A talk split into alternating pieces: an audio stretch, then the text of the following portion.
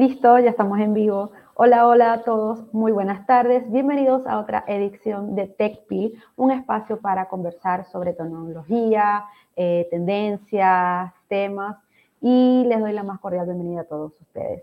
Bueno, y el día de hoy vamos a conversar sobre el por qué el Smart Workplace está creciendo en las empresas. Y para eso vamos a tener a dos invitados, a dos expertos en este tema quienes son Claudia Millán, ella es gerente cloud en Seidor Chile, y Braulio Santibáñez, CEO y cofundador de Febos Chile. Bienvenidos, muy buenas tardes. gracias. Muy bien, ¿y tú? Buenas tardes. Bueno, gente, aquí tenemos a los expertos y antes de comenzar, les quiero recordar que una vez finalizada la transmisión, la vamos a dejar piñada en mi perfil de Seidor Chile para que ustedes puedan revivir todo y también dejar preguntas y opiniones allí. Y también el audio lo subimos en nuestro perfil de en Spotify, que es Seidor Chile. Allí pueden buscarnos, el podcast TechPil es el mismo nombre. Y pueden escuchar también, si este, no pueden conectarse, ver el video, pues ahí nos escuchan. Ok, bueno, vamos a comenzar.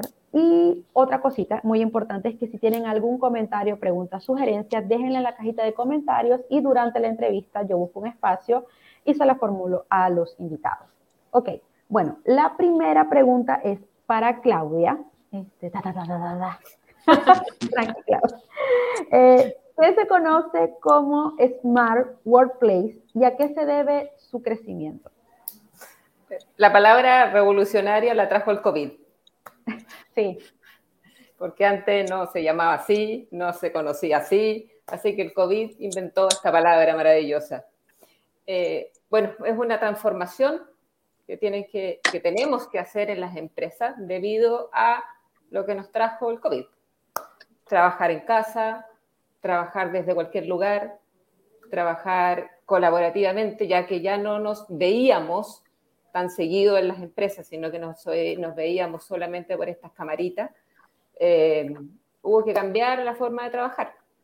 Y al cambiar, y ahora como estamos volviendo de a poco, algunos días algunas empresas, otras empresas quedaron con la parte de home office, eh, que a algunos les acomoda, a otros no, pero es, es en el fondo es hacer esta transformación digital que tiene como principal em, protagonista al usuario final.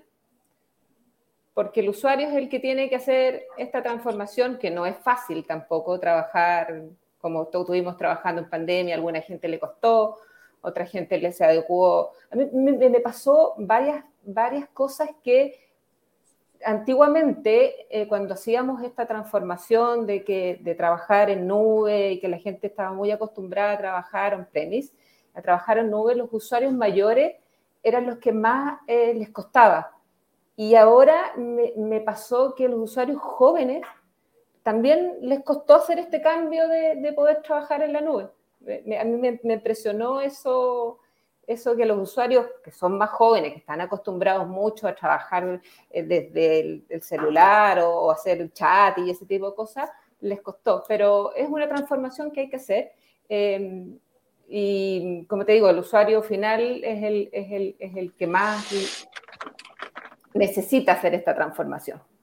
Pero eso es la, forma la palabra que inventó el COVID para poder trabajar colaborativamente en cualquier lugar. De hecho, nosotros tenemos en la, en la empresa a, a, una persona que está viajando por el mundo, Correcto. está trabajando, y, está trabajando, y se hizo su camionetita, eh, tiene su camita, todo ahí, y viajando por el mundo y trabaja de lunes a viernes, mirando una playa eh, en nieve, en sol, que ha viajado por varias partes y distintos climas, y es maravilloso tener esa oportunidad de poder seguir trabajando y tener una vida eh, completamente sana. Sí, correcto. Ahí complementando lo que nos dice Claudia, es una compañera de nosotros, pues ella tiene, síganla en Instagram, eh, su cuenta es Ruca en Ruta, y una vez me pasó que estábamos, yo me enteré que ella viajaba y trabajaba cuando vi que un colibrí pasó por la cámara. Y yo dije, acabo de ver un pájaro pasar por tu cámara. No sé si es un colibrillo, ¿y dónde estás? Y ahí fue cuando me enteré que ella viajaba y se conectaba. Así que sí, el COVID le puso nombre y apellido, nombre y apellido fancy, a lo que se conoce trabajo remoto, que ya muchos tenían este modo de trabajar, pero que ahora muchos como que no creían eso, pero ahora eh, la pandemia los obligó a creer en, ello. Y para eso tenemos a Braulio, quien es, el, usuario final. El usuario final, el testimonio de esto. Y así que a él le vamos a preguntar por qué elegir el Smart Workplace en lugar de uno tradicional. A ver, nosotros lo elegimos desde hace 10 años. ¿ah? Eh, ese es un poquito, eh, efectivamente partimos hace 10 años trabajando con lo que se conoce como el home office. Y, la primera decisión parte que estábamos emprendiendo y teníamos que definir eh, en qué invertíamos el capital de trabajo que teníamos, si en una oficina, en un arriendo, o lo invertíamos en construir el producto que estábamos construyendo, la plataforma tecnológica. Entonces dijimos, mejor lo invertimos en eso y dejamos a toda nuestra gente que cada uno trabaje en su casa. Llegamos a tener gente viviendo en Alemania trabajando con nosotros. Entonces, para eso tuvimos que empezar a educarnos nosotros, primero a, cómo hacerlo. ¿ah? Y, claro, los beneficios son muchos a, la luz de estos 10 años. Uno podría decir que fuimos visionarios, ¿cierto? Nos, eh, nos preparábamos para dos años de pandemia. Pero no, no, la verdad es que no teníamos esa bola de futuro, como bien dijo Claudia, asociada a lo que era el COVID. Eh, pero las lecciones y, cuando uno hace un, análisis de por qué se eligió, bueno, primero, lo que ya te dije, un factor económico, pero segundo, el poder apostar a capturar talentos que a muchas veces no solo el, y hoy día se ve muy mucho, el factor número final del sueldo les mueve la aguja. ¿Ya? Eh, entonces, ¿por qué? Porque claro, el tener que no sufrir los problemas que se sufren, por ejemplo, con los traslados en el día a día de una ciudad como la que estamos hoy día en Santiago, ¿cierto? Eh, eso es un valor agregado.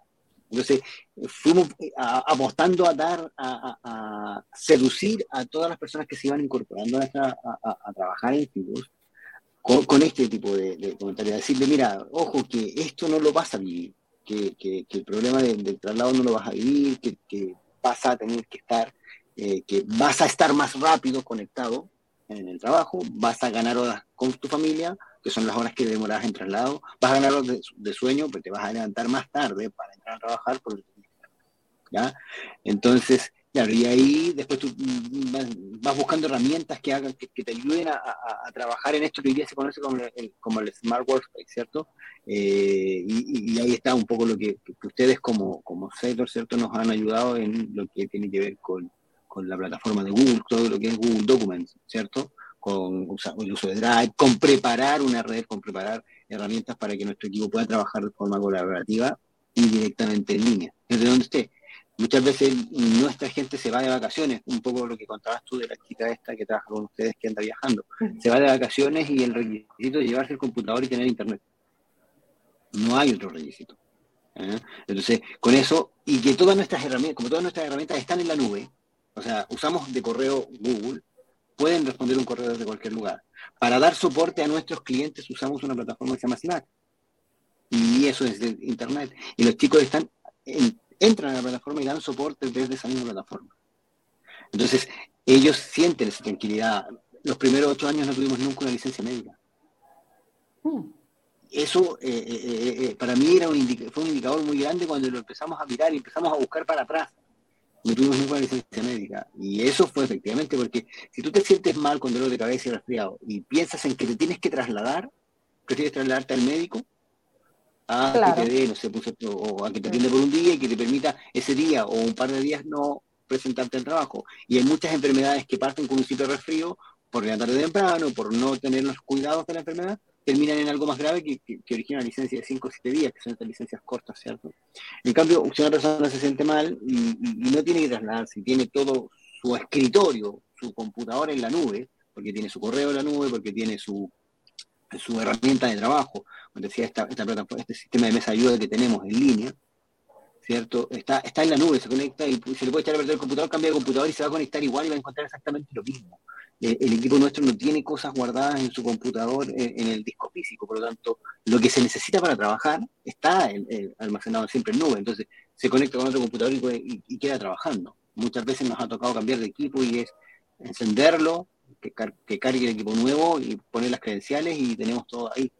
Entonces, esos son los grandes valores que nosotros hemos ido encontrando en esto y que eh, hemos luchado, como digo, partimos hace 10 años con esto. Eh, no tiene que ver con, que no tiene que ver con un tema visionario, sino que una forma de optimizar los, los, los, recursos que, tenían en el momento. y a la luz de lo que ha pasado, te das cuenta que, ha sido súper útil. Claro, hay que enseñarle, a la gente tiene que, mm. en ese tiempo no, había tanta normativa, no estaba tan de moda trabajar de la casa. Y, Justo, ahí, ahí, te, ahí te interrumpo, Braulio, porque voy a leer un comentario y voy a pasar a la siguiente pregunta porque te me adelantaste. Aquí Gustavo, hola Gustavo, gracias por conectarte, nos comenta trabajar en la nube, pero no trabajar en las nubes. Eso es muy importante. pero, pero sí, aquí voy con la siguiente, que era también era preguntarle a Braulio su experiencia. En, su comienzo fue digital y nunca necesitó de un espacio físico para crecer. Febos Chile. Y aquí es un poco Braulio como su CEO y co-founder nos está comentando. Ahí sí te pregunto eh, cómo es tu visión de SEO y también como colaborador de tu empresa. O sea, son dos visiones que se integran y que como tú nos estás comentando, eh, al principio fue, y cuando conversamos hace como un mes sobre este tema, eh, fuiste como de los primeros que se atrevió a este modo de trabajo que muchos veían como algo rebelde, que veían, que estigmatizaban a esas personas que están en pantuflas de su casa echado en el sofá y que trabajando, pero ahora es algo normal. Entonces ya tú como que estabas habituado a eso y no te, no te tocó adaptarte porque estás comentando que tienes 10 años. Entonces, ¿cómo fue ese crecimiento de Febo que ya nos comentaste que su, ese nacimiento digital fue para optimizar recursos? Pero con el pasar del tiempo se dieron cuenta que era la mejor decisión que, que pudieron haber tomado, sobre todo ahora en el 2022? Sí, eh, bueno, efectivamente hicimos un tránsito. tuvimos que nosotros aprender, por ejemplo, también a controlar a, que las tareas que encargábamos se hicieran. Pasar de trabajar por horas a trabajar por objetivo, a estar eh, concentrado en que había un objetivo que cumplir. Y teníamos los mismos problemas que, puede tener cualquier empresa. Teníamos, por ejemplo, nosotros damos soporte a nuestros clientes y eso, eh, el objetivo es estar de 8 a 8 conectado. Entonces tuvimos que estructurar esto, tuvimos que enseñarle a la gente que trabajaba con nosotros también a trabajar desde la casa y como no estaba de moda, también enseñarle a la familia de la gente que trabajaba con nosotros que la persona que estaba en la casa en realidad no estaba.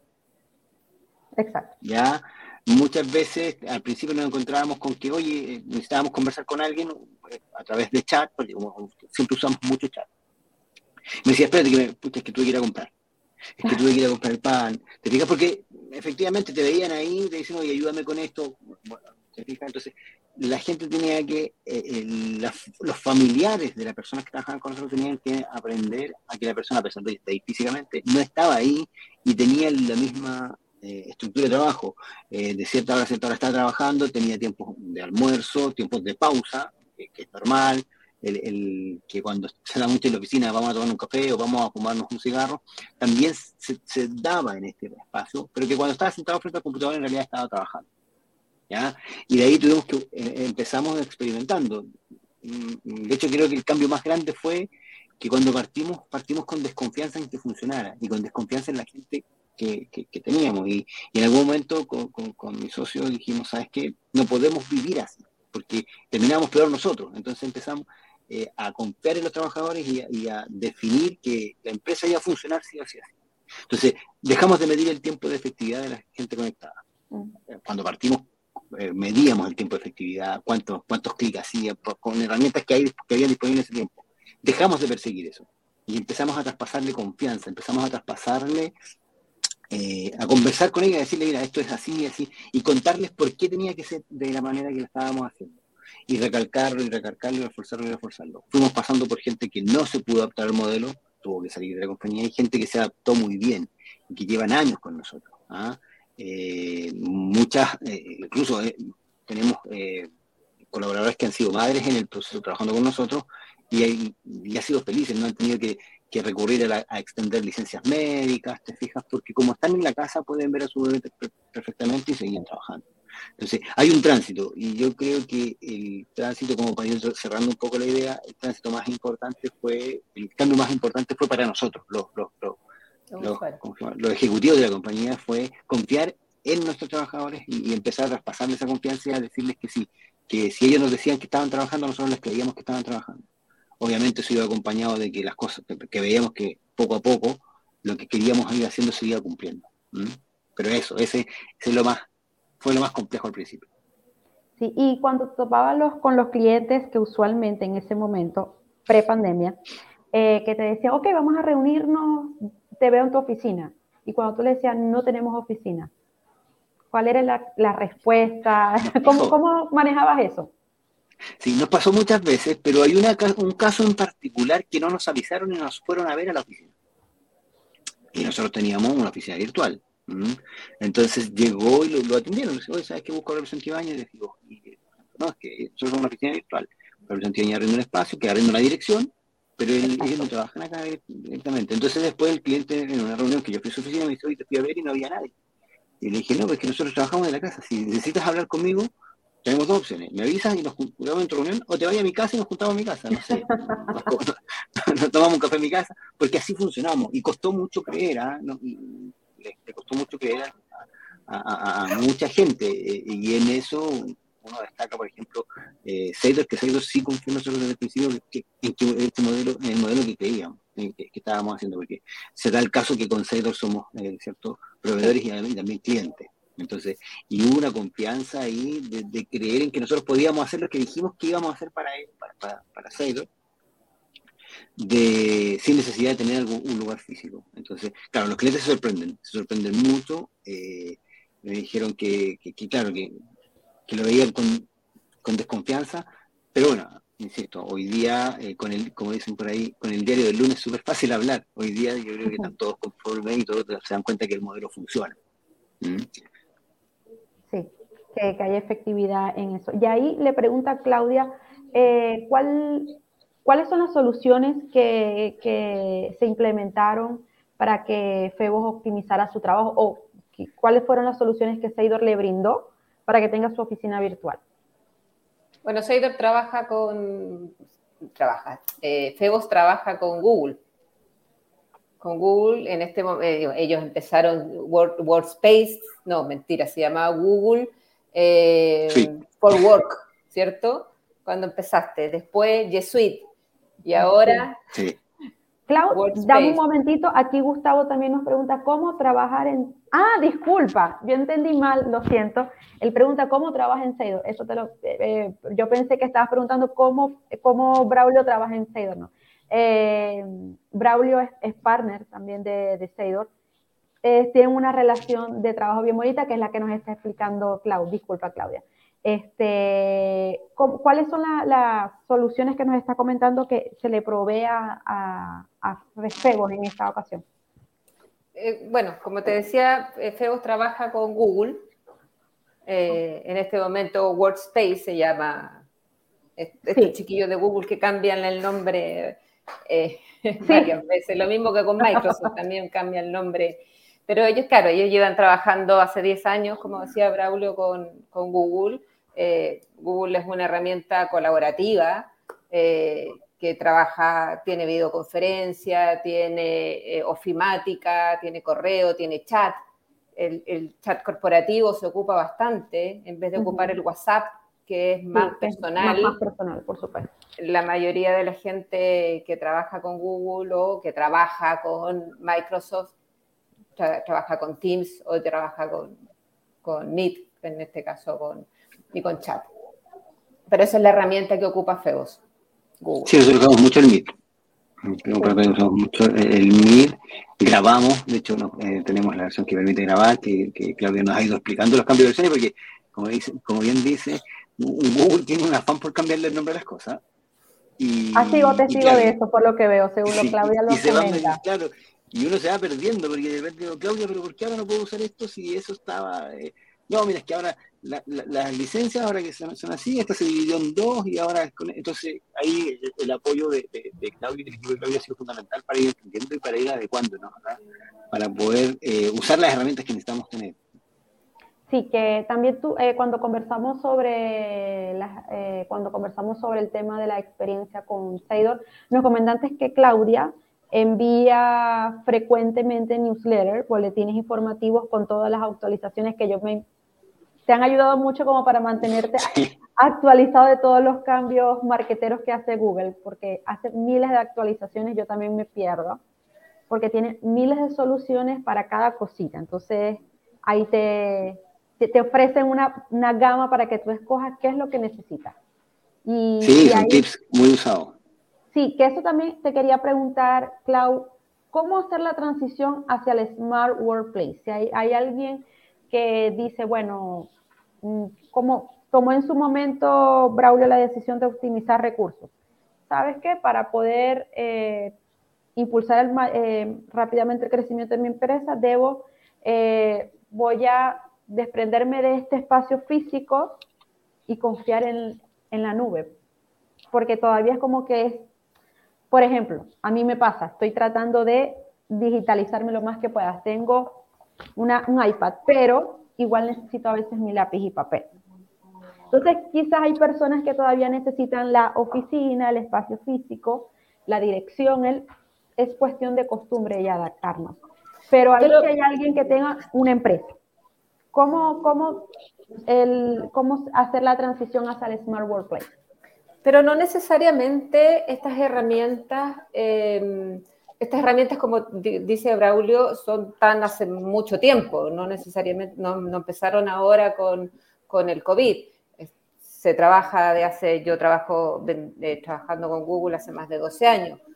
Eh, entonces no es una herramienta que sirva solamente para trabajar en la casa, es una herramienta que también sirve para trabajar en la oficina. Eh, no, en la oficina no necesitas hacer videoconferencia directamente con, tus colaboradores, pero sí necesitas trabajar colaborativamente. Esto de, trabajar on-premise y trabajar un, documento donde existen millones de versiones, esta sí que sí, ahora sí que sí, te juro que esta sí, en, Google esto ya no existe, ni, ni en Microsoft tampoco existe trabajando en nube tienes una sola versión que se va actualizando permanentemente y, quedan los, cambios guardados, entonces tú puedes ver qué se hizo y qué había antes, a qué había... Entonces ese trabajo colaborativo eh, le quita eh, tiempo al, usuario final de estar trabajando eh, con mayor dificultad. Entonces, aparte de ese trabajo colaborativo, están las agendas también, donde tú puedes agendar, ver qué disponibilidad tiene el otro usuario y no estar llamando por teléfono o mandándole un WhatsApp, oye, ¿tenéis libre tal hora para poder trabajar? Correcto. Ves su agenda, disponibilidad, si tiene o no tiene, lo agenda. Entonces, es, rapidez que se necesita eh, y colaboración. Entonces, no, no, no, no, solamente desde la casa, de la casa, claro, ahora sirve mucho más, porque, claro, no tienes que estar viniendo a la oficina, como decía Braulio, perdiendo el tiempo en transporte. Hay gente que se demora una hora o dos horas en llegar a la oficina de ida y dos horas de vuelta. Entonces, claro, para la casa ayuda muchísimo, pero también en la oficina se puede trabajar colaborativamente. Sí, y desde mi experiencia personal, eh, todo lo que dice Claudia es cierto. Eh, tenemos la información en la nube y si bien no tengo la computadora, necesito la información, enviar un correo, simplemente tomo mi teléfono y busco en OneDrive, que en, esta, en esta ocasión es la plataforma que utilizamos, y puedo ver la misma información que está en mi laptop. Puede ser algo tonto para algunos que digan, bueno, ya yo sabía esto, pero mucha gente que no sabe que están estas herramientas disponibles en el mercado y que bien pueden optimizar totalmente el trabajo que realizan día a día. Ahora, eh, vamos con Claudia, la última pregunta, antes de leer los comentarios que tengo aquí, es, Clau, ¿cómo Seidor puede ayudar a estas empresas a implementar las herramientas que nos estás comentando? Eh, yo siempre le digo cuando conversamos con, con los clientes que esto es un cambio más humano que tecnológico. El cambio tecnológico es una migración que hacen las herramientas y funcionan perfectamente y, no, hay, no, hay, no, sé, no hay pérdida de correo, no nada. Unas herramientas que funcionan y se hace el cambio tecnológico. El cambio complicado es el cambio humano. Enseñarle a las personas a trabajar colaborativamente. Porque de repente te dice, y me van a ver mis documentos. ¿Y por qué me van a ver mis documentos? Pero si igual se lo vas a compartir o igual se lo vas a enviar, porque igual la otra persona tiene que trabajar el mismo documento. Entonces, en vez de enviarlo, lo trabajas colaborativamente en la nube. Yo le digo a de repente a los clientes, tengo toda mi información, como decía Raúl, toda mi información está en la nube. A mí me roban el PC o me roban cualquier cosa, no me roban información. Nada, porque todo está arriba me, me puede entrar un virus y no me infecta arriba, porque yo no tengo tampoco la duplicidad de, porque se puede trabajar arriba y abajo haciendo una sincronización, yo no, tampoco la tengo, entonces me entra un virus, no me infecta nada arriba. Entonces es un cambio humano que cuesta, cuesta harto hacerlo. Sí, eh, es que somos difíciles de, cambiar. El ser humano le cuesta hacer un cambio. ¿Y por qué si yo hacía esto así antes y ahora no lo puedo hacer así? Mm. No, no lo puedes hacer así, lo tienes que hacer de otra forma. Ah, pero es que pierdo tiempo aprendiendo. Pero si aprendes, después vas a tener mucho más tiempo que el que estabas ocupando antes. Entonces, ese es el trabajo más arduo que hacemos, el hacer una gestión del cambio capacitar a los usuarios para que aprendan a ocupar las herramientas y las ocupen, porque yo de repente les digo, ¿para qué vas a pagar un correo? ¿Para qué vas a pagar una plataforma, ya sea Google o sea Microsoft, que no es una plataforma eh, eh, económica si tú vas a ocupar solo correo? Tienes que ocupar la plataforma completa. Si vas a tener Teams o si vas a tener Meet, no hagas Zoom, ocupa la herramienta que, te, que compraste. Y aparte, tiene otras muchas cosas que em, uno puede ir usando, en vez de ir comprando diferentes cosas, mm, uno puede ir usando la herramienta. Claro, es una plataforma con integraciones. Claro, claro. Entonces, eso, como te decía, eso, el, cambio más difícil es, es, la gestión del cambio para los usuarios. Súper, bueno, voy a, antes de finalizar, voy a leer aquí algunos comentarios. Gustavo también nos pregunta el, cómo trabajar en Seidor. Pues te invito a seguir Seidor Chile y ahí eh, con frecuencia publicamos eh, nuestra bolsa de trabajo y puedes postularte, eres bienvenido. Este, Germán Felipe Borrero nos comenta, hola chicos, gusto en conocerlos. Muchas gracias, un gusto conocerte también, gracias por conectarte. Alguien saluda a Claudia, que es Ricardo Riveros, dice, hola Claudia. Y Germán también nos pregunta, tengo muchos años trabajando con SAP Factor como administrador, me interesaría trabajar para ustedes y sus clientes me encantan, que quieran pertenecer a Seidor, así que los invito a seguir nuestro perfil en LinkedIn. Allí pueden ver nuestra bolsa de trabajo eh, constantemente. Bueno, y antes de despedirme, comentarios finales de ustedes, chicos. Braulio, este, tú como eh, CEO de una empresa virtual. Eh, ¿Qué le comentas a todos esos gerentes, tomadores de decisiones que quieren dar ese paso digital y, y todavía como que les da miedito de confiar completamente en la nube? Eh, tomar el consejo que dice Claudia, la gestión del cambio es fundamental. Esto no es máquinas ni programas, esto es personas. confiar en las personas y ayudarlos a hacer este tránsito, ayudarlos a que puedan identificar cómo se hace, cómo, cómo va a mejorar su calidad de vida y su calidad de trabajo al, tener nube. Ya, eso, yo creo que eso es lo principal, hacer una buena gestión del cambio, eh, apostar por el equipo que se tiene y a ese mismo equipo que se tiene eh, es como formatearlo y, reprogramarlo para este trabajo. Yo creo que eso es. Hay ahorros, cuando uno mira desde el lado del, a nivel empresarial, hay ahorros por todos lados. Ah, hay ahorros hasta en espacio físico, eh, en lo que tiene que ver con oficina, pero también hay ganancias en, velocidad de trabajo y en eficiencia de trabajo. Así que eso, la gestión del cambio para mí, como te digo, es fundamental. Sí, y en tema de habilidad blanda, no sé, creo que el término confianza es vital eh, en, el equipo, la confianza en el equipo. Lógico. Lógico, que está trabajando y no está haciendo otra cosa en la casa que no, que no sea trabajar. Sí.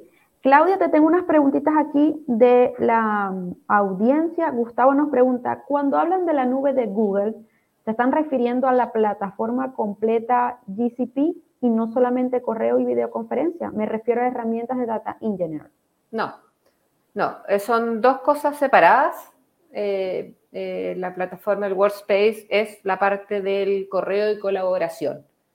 GCP es lo que tú hablas de para infraestructura, donde están las herramientas de Data Engineering. Son dos cosas, ambas, ambas, con ambas trabajamos, pero en este caso el Workspace es la parte del, del correo y la colaboración. Ok, la otra pregunta es Rodrigo Márquez nos pregunta, Buenas. Microsoft tiene una enorme cantidad de aplicaciones que agobian. ¿Existe una guía de las aplicaciones suficientes mínimas? tienen 1.345 tipos de licencia. Es cierto.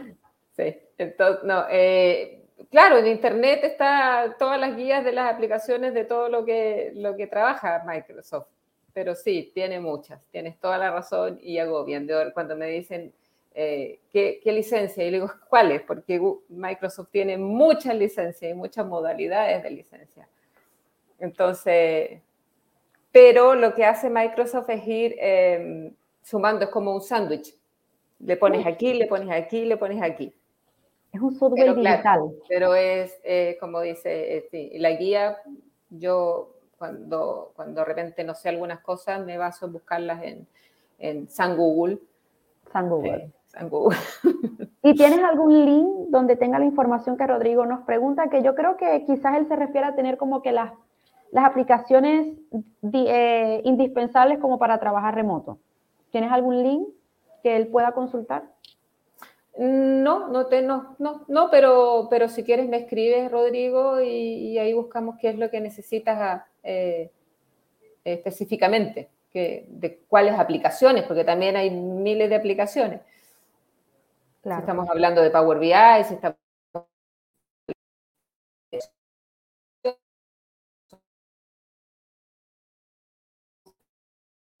Yo también me fui.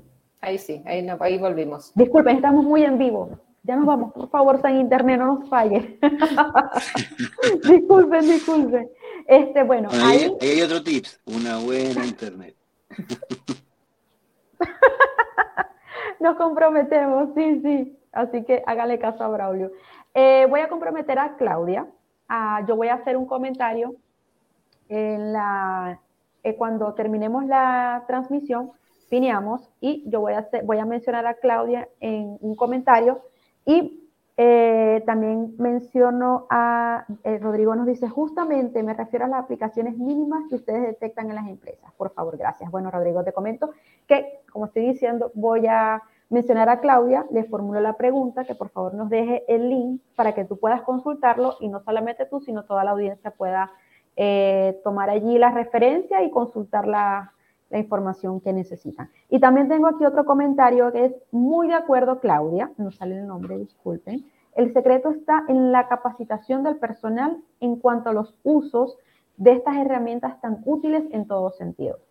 Implementar cambios tecnológicos sin la debida capacitación del personal es como comprarse un Ferrari y solo usarlo para ir al mercado.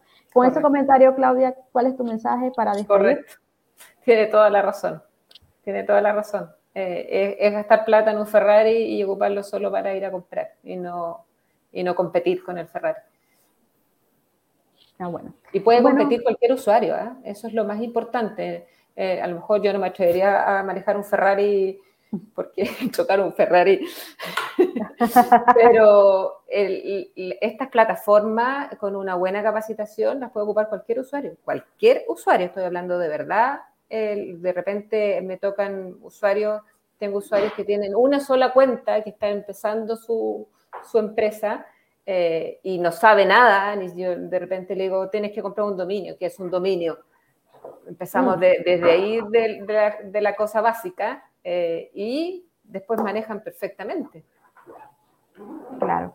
Bueno, y ya con esto nos despedimos. Eh, Braulio, Claudia, un millón de gracias por participar, de verdad. Eh, todo el conocimiento de ustedes es de valor para todos nosotros, así que muchas gracias por compartir sus experiencias y conocimientos. debemos decirle que están siempre invitados a participar aquí en TechLink. Muchas gracias. Muchas gracias, Braulio, por tu participación. Sí, Claudia, también agradecido a ustedes y, a Sheila por, el espacio y por poder contar un poco cómo, cómo hemos vivido nosotros esto del, trabajo del, Smart Work. ¿Mm?